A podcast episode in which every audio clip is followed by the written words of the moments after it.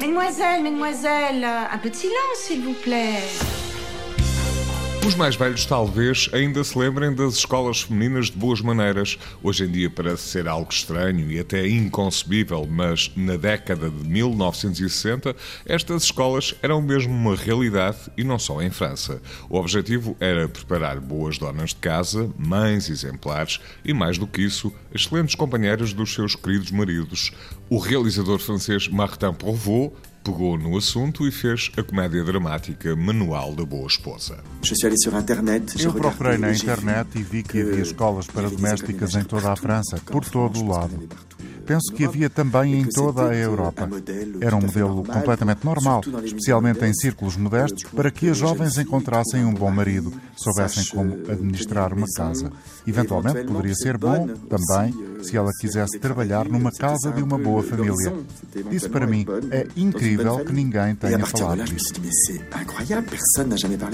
Une bonne épouse se concentre sur ses tâches ménagères. Je veux te revoir. Non Afin de ne pas céder à toutes ces tentations.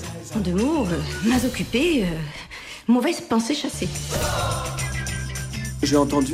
Ouvi a minha senhoria falar da sua infância e de como ela, aos 16 anos, tinha entrado numa escola de formação de donas de casa. Ela era de origem rica, podia ter ido estudar, mas fê-lo para ficar com as suas amigas que eram filhas de agricultores. Essas escolas eram o destino das raparigas provenientes de famílias mais humildes. Eu não sei porquê tive um clique sobre o assunto. Ela contou-me como tinha sido o concurso de saída. Na minha cabeça, imaginei logo tudo.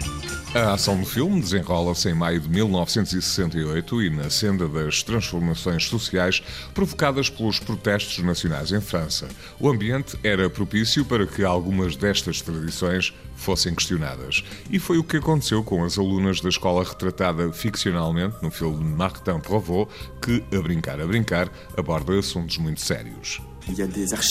Em arquivos encontrei filmes sobre as escolas de gestão doméstica. São de morrer a rir. São muito divertidos.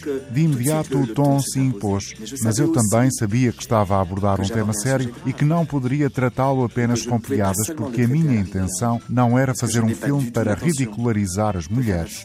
Eu queria mostrar como as coisas mudaram em tão pouco tempo. Foi o maio de 68 e com ele chegou a libertação sexual. Todas as escolas de donas de casa fecharam, o que foi muito importante.